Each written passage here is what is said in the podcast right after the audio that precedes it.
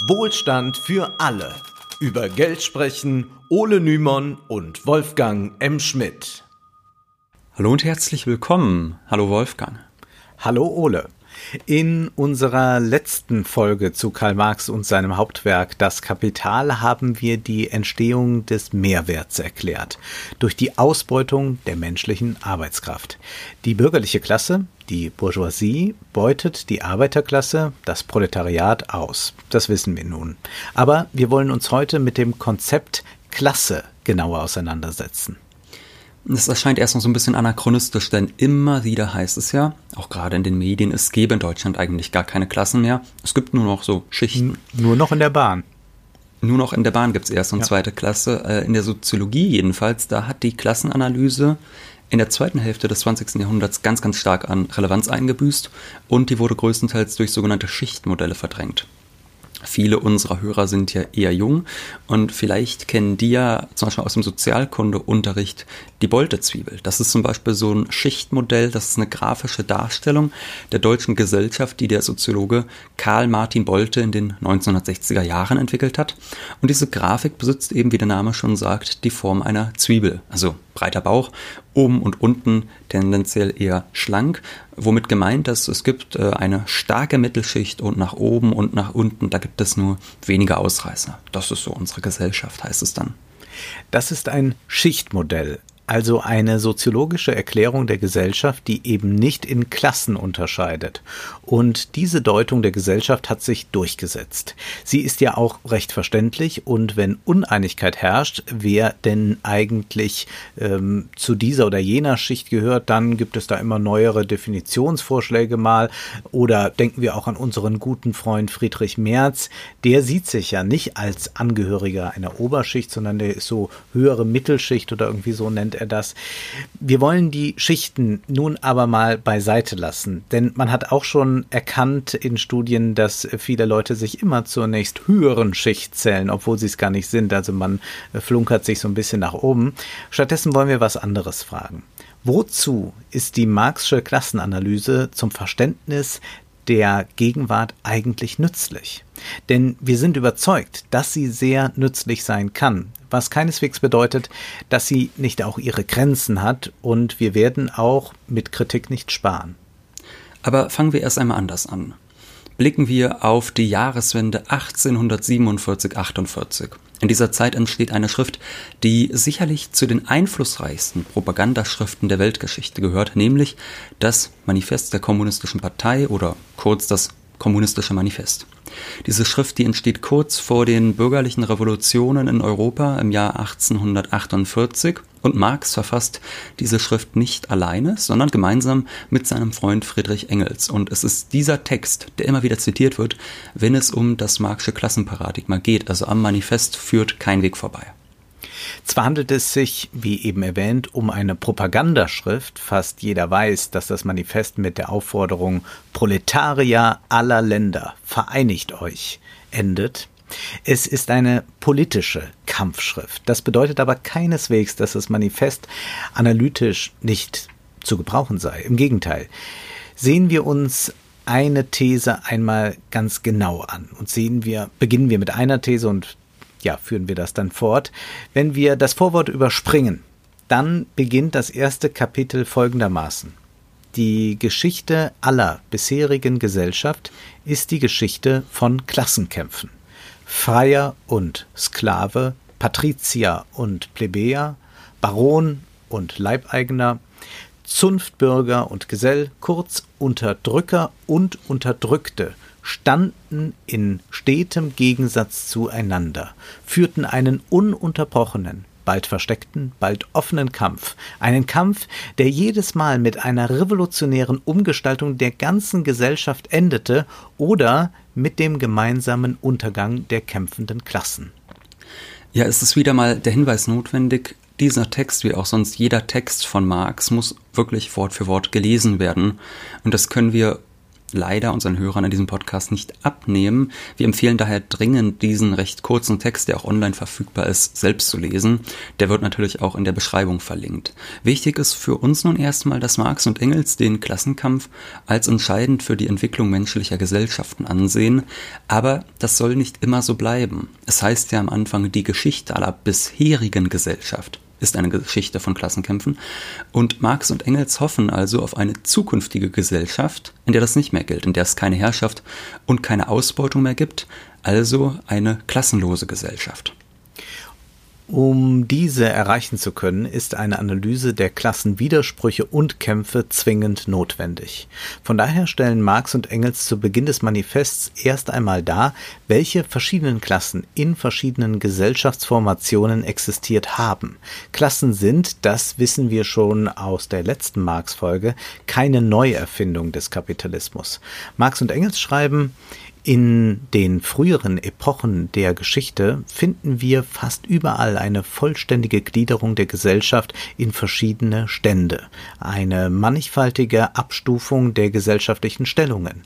Im alten Rom haben wir Patrizier, Ritter, Plebejer, Sklaven, im Mittelalter Feudalherren, Vasallen, Zunftbürger, Gesellen, Leibeigene und noch dazu in fast jeder dieser Klassen besondere Abstufungen. Und mit der bürgerlichen Gesellschaft und dem Kapitalismus ist für Marx und Engels das Ende der Klassengesellschaft noch lange nicht erreicht. Nein, für sie ist es ganz im Gegenteil so, dass der Klassenwiderspruch im Kapitalismus erst so richtig zugespitzt wird. Sie schreiben, unsere Epoche, die Epoche der Bourgeoisie, zeichnet sich jedoch dadurch aus, dass sie die Klassengegensätze vereinfacht hat. Die ganze Gesellschaft spaltet sich mehr und mehr in zwei große feindliche Lager, in zwei große einander direkt gegenüberstehende Klassen. Bourgeoisie und Proletariat. Wir wissen nun, dass die Geschichte laut Marx und Engels eine Geschichte von Klassenkämpfen ist, die im Kapitalismus eine zugespitzte Form annimmt. Nur noch zwei Klassen stehen sich jetzt gegenüber.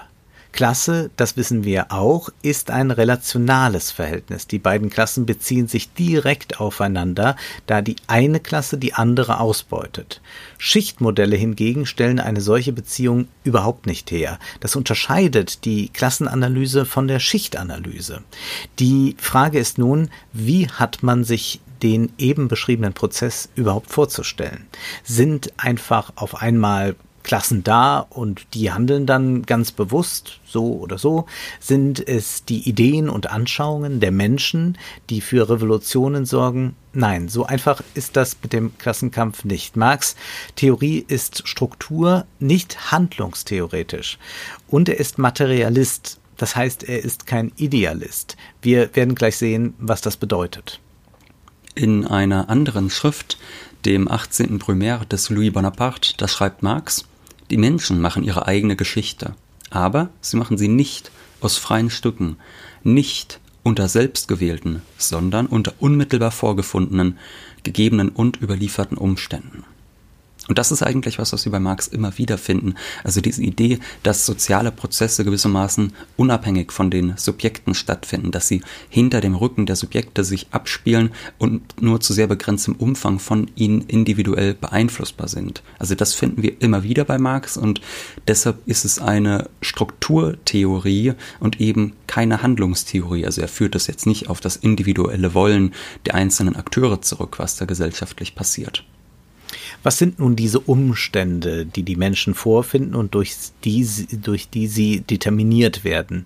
Es sind vor allem die ökonomischen Verhältnisse. Im Vorwort von zur Kritik der politischen Ökonomie schreibt Marx über die ökonomische Struktur.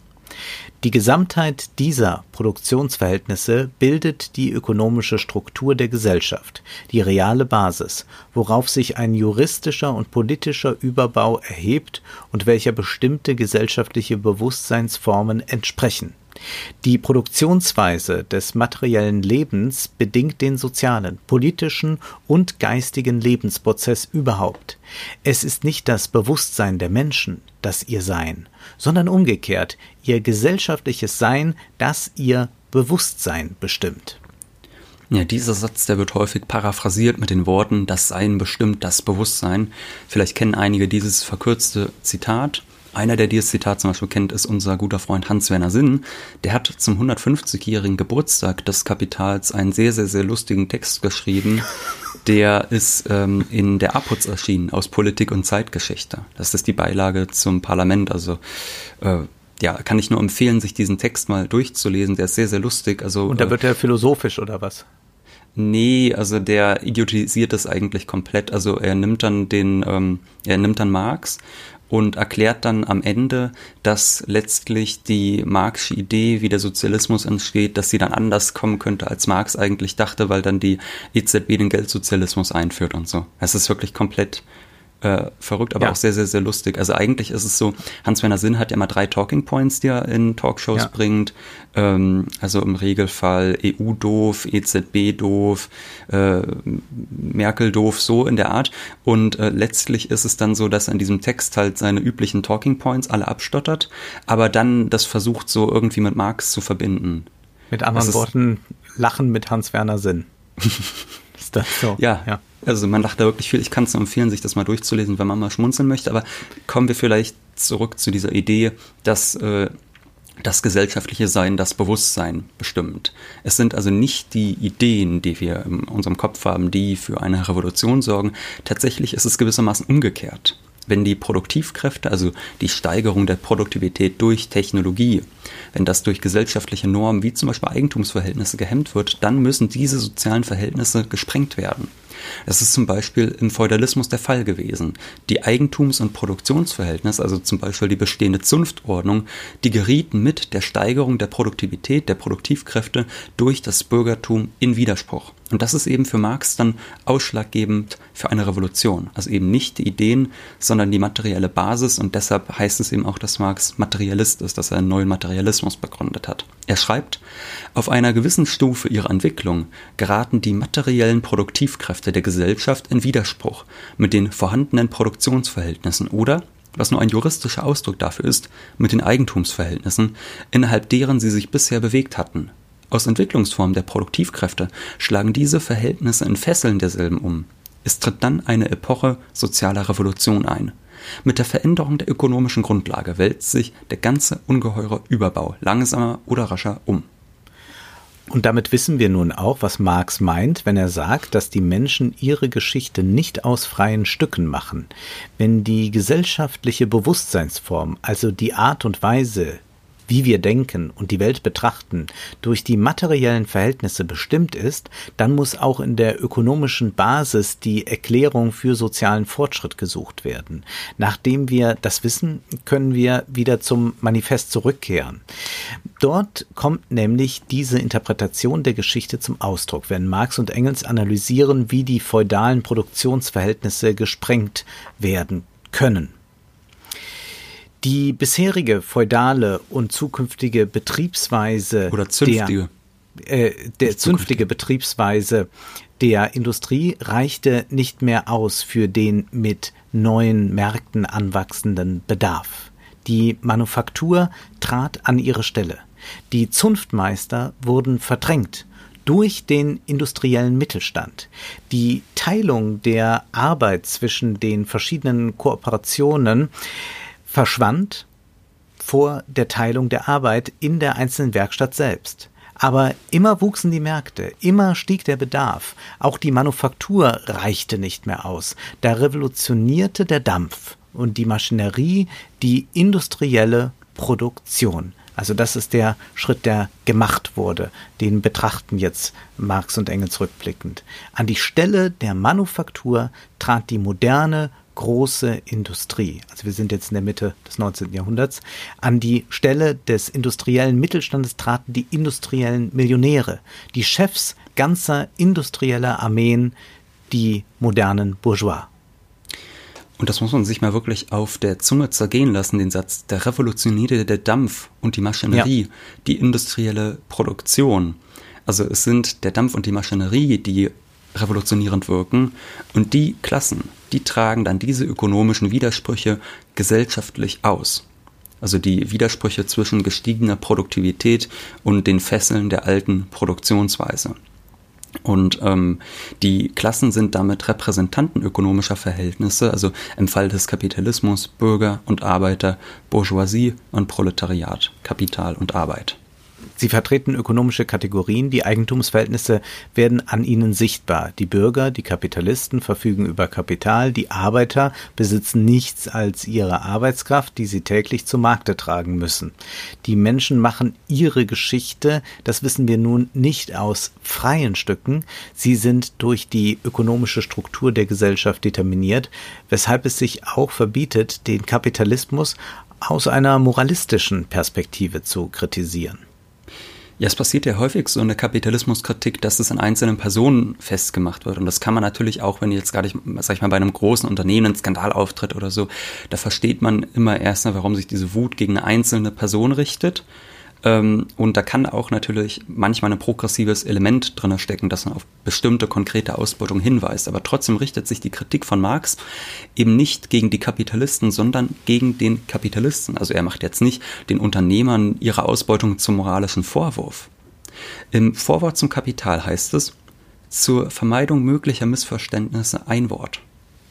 Die Gestalten von Kapitalist und Grundeigentümer zeichne ich keineswegs in rosigem Licht, aber es handelt sich hier um die Personen nur, soweit sie die Personifikation ökonomischer Kategorien sind, Träger von bestimmten Klassenverhältnissen und Interessen. Weniger als jeder andere kann mein Standpunkt, der die Entwicklung der ökonomischen Gesellschaftsformation als einen naturgeschichtlichen Prozess auffasst, den Einzelnen verantwortlich machen für Verhältnisse, deren Geschöpf er sozial bleibt so sehr er sich auch subjektiv über sie erheben mag. Der Fortschritt der Gesellschaft besitzt für Marx also die Form eines naturgeschichtlichen Prozesses. Dass dieser Betrachtungsweise große Probleme innewohnen, das ist wohl recht offenkundig. Denn wenn die Geschichte dann anders verläuft als gedacht, steht man doof da. Und das ist auch eine der häufigsten Kritiken am Marxischen Klassenparadigma. Es ist zu deterministisch, lässt nicht genug Raum für Kontingenz, also dafür, dass die Geschichte eben auch vollkommen anders verlaufen kann.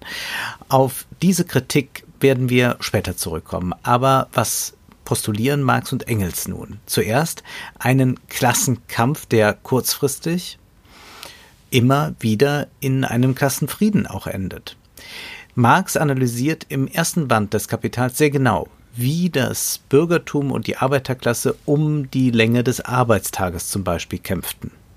Ja, und äh, das achte Kapitel des Kapitals heißt es auch der Arbeitstag. Marx mhm. analysiert, mhm. wie dort quasi Recht auf Recht trifft, also das Recht des Kapitalisten auf das Recht des Arbeiters. Erinnern wir uns nochmal an die letzte Folge zu Marx zurück. Der Kapitalist kauft die wahre Arbeitskraft zu ihrem Preis, also der Arbeitnehmer wird dabei nicht geprellt oder ähnliches.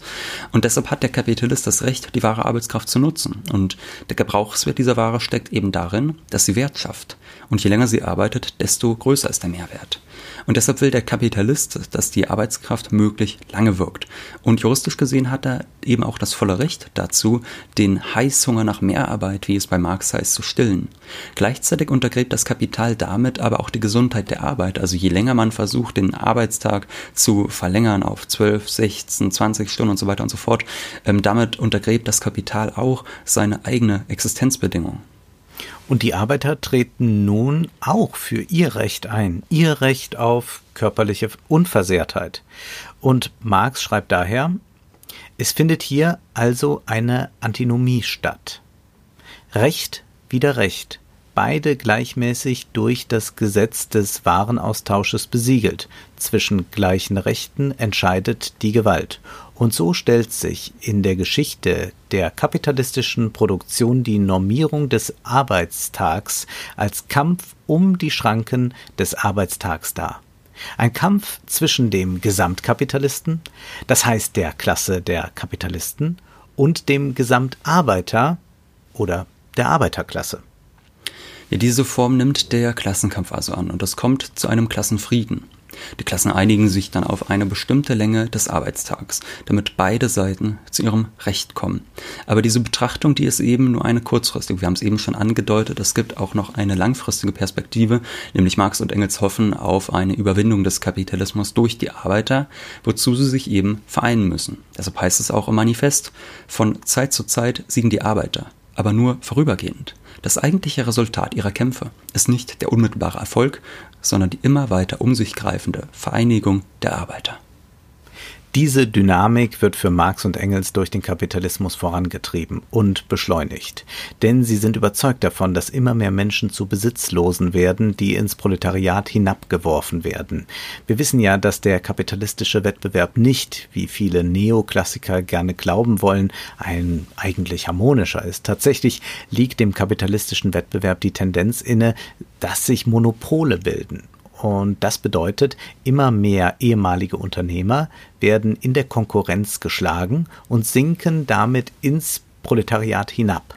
Marx und Engels schreiben, die bisherigen kleinen Mittelstände, die kleinen Industriellen, Kaufleute und Rentiers, die Handwerker und Bauern, alle diese Klassen fallen ins Proletariat hinab teils dadurch, dass ihr kleines Kapital für den Betrieb der großen Industrie nicht ausreicht und der Konkurrenz mit den größeren Kapitalisten erliegt, teils dadurch, dass ihre Geschicklichkeit von neuen Produktionsweisen entwertet wird. So rekrutiert sich das Proletariat aus allen Klassen der Bevölkerung. Gut, die Frage ist nun, und damit gehen wir langsam mal zur Kritik über, warum kommt es denn nicht zur von Marx und Engels proklamierten Revolution? Ist jetzt die ganze Theorie einfach Unfug? So einfach ist es zwar nicht, aber mit Sicherheit handelt es sich bei dieser Klassendarstellung um eine krasse Zuspitzung. Also die Theorie, dass alle bisherige Geschichte eine Geschichte von Klassenkämpfen sei, die greift zu kurz. Es gibt viele andere Gegensätze und auch Unterdrückungsformen in der Gesellschaft. Denken wir beispielsweise an Frauenunterdrückung oder Rassismus. Und viele Menschen sind ja eben nicht nur Arbeiter, sondern gehören auch anderen also sozialen, gesellschaftlichen Gruppen an und dort treten sie dann auch für ihre Rechte ein oder stehen sie für ihre Rechte ein. Von daher kann die Geschichte nicht einfach nur auf Klassenkampf reduziert werden. Das ist zum Beispiel auch der Grund, warum es relativ viel feministische Kritik an Marx gibt, dass er zum Beispiel die kapitalistische Produktionsweise historisiert, aber das gleiche nicht mit der patriarchalen Arbeitsteilung in der Familie tue. Und auch sonst ist die Einteilung in Proletarier und Bourgeois eben sehr schematisch. Also theoretisch gehört nach dieser Einteilung auch ein Manager mit einem Millionengehalt zur selben Klasse wie ein im Niedriglohnsektor schuftender Arbeiter, denn dem Manager gehört ja die Fabrik nicht. Damit ist er ja auch quasi Arbeiterklasse. Vor allem aber stellt es wohl ein Problem dar, Geschichte als naturgeschichtlichen Prozess zu begreifen. Im 20. Jahrhundert haben wir gesehen, wie sich Gesellschaften brutal rückschrittlich entwickeln und der völligen Barbarei verfallen. Geschichte ist kein geradliniger Prozess, weder kurz noch langfristig, und eigentlich weiß Marx auch darum. Spätere Schriften, etwa der 18. Primär des Louis Bonaparte, der vier Jahre nach dem Manifest erscheint, sind in ihrer Klassenanalyse deutlich komplexer, weil Marx in den Jahren zwischen 1848 und 1851 das Scheitern der bürgerlichen Revolution in Frankreich erlebt und dort analysiert er sehr genau die verschiedenen Interessen der Klassen und Schichten und diese Klassenanalyse ist mit Sicherheit hilfreicher. Auf diese Schrift, den 18. Primär, werden wir aber in einer anderen Folge expliziter eingehen. Und was vielleicht auch nicht so wirklich abzusehen war für Marx und Engels, war eben die soziale Zähmung des Kapitalismus. Also ab dem 19. Jahrhundert setzte die ja ein und es kann gut sein, dass die von ihnen beschworene Revolution tatsächlich gekommen wäre, wenn man den Kapitalismus nicht gezügelt hätte. Aber vor allem konservative Politiker, die vorausschauend waren, haben, um die Revolution zu verhindern, Sozialversicherung eingeführt, Krankenversicherung beispielsweise, Rentenversicherung und auch Wettbewerbsbeschränkungen wurden von staatlicher Seite aus erlassen, die dafür sorgen, dass es nicht zur Monopolisierung kommt weshalb es auch bis heute so eine Art Kleinbürgertum in Deutschland gibt. Da kann zum Beispiel als Beispiel für die Gegenwart äh, die, die Buchpreisbindung genannt werden. Durch sie werden kleine Buchhändler geschützt, die ja auch gewissermaßen Kleinkapitalisten sind. Und würde man diesen Markt zum Beispiel komplett liberalisieren, dann ist es relativ wahrscheinlich, dass innerhalb weniger Jahre all diese Buchhändler mutmaßlich äh, ihr Geschäft loswerden und bei Amazon Bücher einpacken dürften. Das wäre dann tatsächlich exakt die Tendenz, die Marx und Engels beschreiben oder der feuchte Traum der Julis realisiert. Die Theorie ist also nicht falsch, sie ist ökonomisch sehr gut begründet und im Kapital geht Marx sehr genau auf die selbstzerstörerische Tendenz des Kapitalismus ein, die in der Monopolisierung oder, wie er schreibt, in der Zentralisation des Kapitals liegt. Der Staat hat jedoch immer wieder Eingriffe in die Marktfreiheit vorgenommen, um den Wettbewerb am Leben zu halten und damit auch am Leben zu halten eine Mittelschicht, die in Deutschland bis heute ein materiell sehr angenehmes Leben führt, wenngleich auch diese immer mehr bedroht ist. Auch vielen Arbeitern geht es daher materiell besser und durch staatliche Umverteilungsmaßnahmen wird der Klassenkonflikt deutlich entschärft. Eine Mittelschicht existiert in Deutschland, die sich nicht wegleugnen lässt und die absoluten Verelendungstheorien wurden von vielen marxistischen Theoretikern im 20. Jahrhundert dann noch aufgegeben. Mittlerweile gibt es auch marxistische Erweiterungen des Marxischen Klassenmodells, etwa von Eric Olin Wright, der eine Analyse der neuen Mittelklassen einführte, die zugleich ausbeuten und selbst ausgebeutet werden. Jetzt haben wir viel kritisiert klingt ein bisschen, als äh, wäre das aller Schnee von gestern und auch als würden wir uns jetzt sehr stark davon distanzieren. Nein. Das nun auch wieder nicht. Also diese Schriften von Marx und Engels zur Klasse, die sind sehr erkenntnisreich. Auch sonst lohnt es sich, äh, das Manifest zu lesen, weil man da auch, würde ich sagen, viel über äh, Ideologie versteht. Also äh, ein Zitat, das uns beiden, glaube ich, besonders äh, gefällt, ist eben, alles Ständische und Stehende verdampft, alles Heilige wird entweiht, weil da wirklich nochmal ganz klar gesagt wird, der Kapitalismus ist nicht mehr auf die alten Autoritäten und Ideologien unbedingt angewiesen, weshalb zum Beispiel auch Länder wie Saudi-Arabien dann langsam äh, Frauen erlauben, Auto zu fahren etc. Also auch da gibt es große gesellschaftliche Liberalisierung, die durch den Kapitalismus stattfinden. Und das kann man alles, ja? Ja, da kann ich vielleicht eine Einführung noch empfehlen, und zwar die von Slavoj Žižek ins kommunistische Manifest, der genau auf diesen Satz besonders eingeht und zeigt, was wir damit heute anfangen können und wie wir dann eben gewisse Kämpfe, die geführt werden, einfach mal in, in, Bezug setzen sollten zu genau diesem Satz und uns fragen, ob diese Kämpfe dann nicht gerade, die so gesellschaftspolitisch progressiv daherkommen, einfach ein Ausdruck einer kapitalistischen Fortentwicklung sind. Ja, äh, ist, glaube ich, äh, ein guter Band mit äh, Vorwort von Slavoj Žižek und hinten drin ist dann nochmal das kommunistische Manifest, ja. soweit ich weiß. Von daher ja. gleich doppelt lohnen, sich das zu kaufen. Ähm, von daher sind wir der Meinung, da ist auch heute noch eine viel, also eine große Menge rauszuholen aus diesen Texten. Die sind sehr erkenntnisreich und das Klassenparadigma könnte in Zukunft auch wieder an Bedeutung gewinnen. Die Deregulierungspolitik der letzten Jahrzehnte, da haben wir ja schon sehr viel drüber gesprochen, da lassen sich jetzt schärfere soziale Verteilungskämpfe wieder feststellen und besonders in den USA zeigen sich diese Tendenzen besonders radikal. Wir haben ja zum Beispiel über die Forschung von Gabriel Zygmann und Emmanuel Sels gesprochen, die die Auswirkungen von mangelnder Steuergerechtigkeit in den USA analysiert haben. Und laut ihnen hat der durchschnittliche US-Arbeiter seit den 1980er Jahren keine realen Einkommenszuwächse mehr erlebt, während der Reichtum der reichsten Amerikaner immer weiter angewachsen ist. Auch in Deutschland wird die Ungleichheit immer größer. Das führte sogar dazu, dass vor drei Jahren das Kanzleramt dafür sorgte, dass der Armuts- und Reichtumsbericht ein wenig aufgehübscht wurde, um so besonders frisiert. drastische Formulierungen äh, ja, zu vermeiden. Und wollen wir doch mal nicht nur auf die Probleme schauen, ja? Und gerade durch Corona, durch dieses auch vollkommen unvorhersehbare Ereignisse, äh, Ereignis, also zumindest für Leute, die jetzt vielleicht äh, in großen geschichtlichen Prozessen denken oder die jetzt äh, vielleicht noch an so einer äh, Lesart festbleiben, ja, die Geschichte entfaltet sich so vor einem. Also da ist eben so etwas Kontingentes. Wir haben ja überlegt, ist es vielleicht sogar ein schwarzer Schwan aufgetaucht. Und genau so etwas sorgt dann auch dafür, dass viele kleine Geschäfte pleite gehen.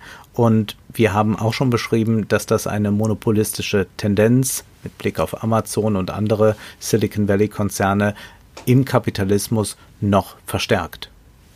Ja, und von da, daher könnte diese Klassenanalyse von Marx und Engels in den nächsten Jahren vielleicht auch wieder einen soziologischen Aufschwung erleben. Müssen wir mal gucken. Was wir wahrscheinlich tun sollten, ist, dass wir uns freimachen davon, an so einen naturgeschichtlichen, historischen Prozess zu glauben. Also da mhm. steckt auch eine bestimmte Geschichtsphilosophie bei Marx und Engels dahinter, die jetzt zu komplex ist, um die hier auszuführen. Aber da kann man, glaube ich, schon kritisch werden, denn dass die Menschen objektive Interessen haben, bedeutet offensichtlich ja noch lange nicht, dass sie diese auch subjektiv als solche verstehen und wahrnehmen und da auch dementsprechend handeln. Also in den letzten Jahren haben wir gesehen, dass viele Menschen, die von der Politik der letzten Jahre oder gar Jahrzehnte enttäuscht waren, dann die AfD gewählt haben.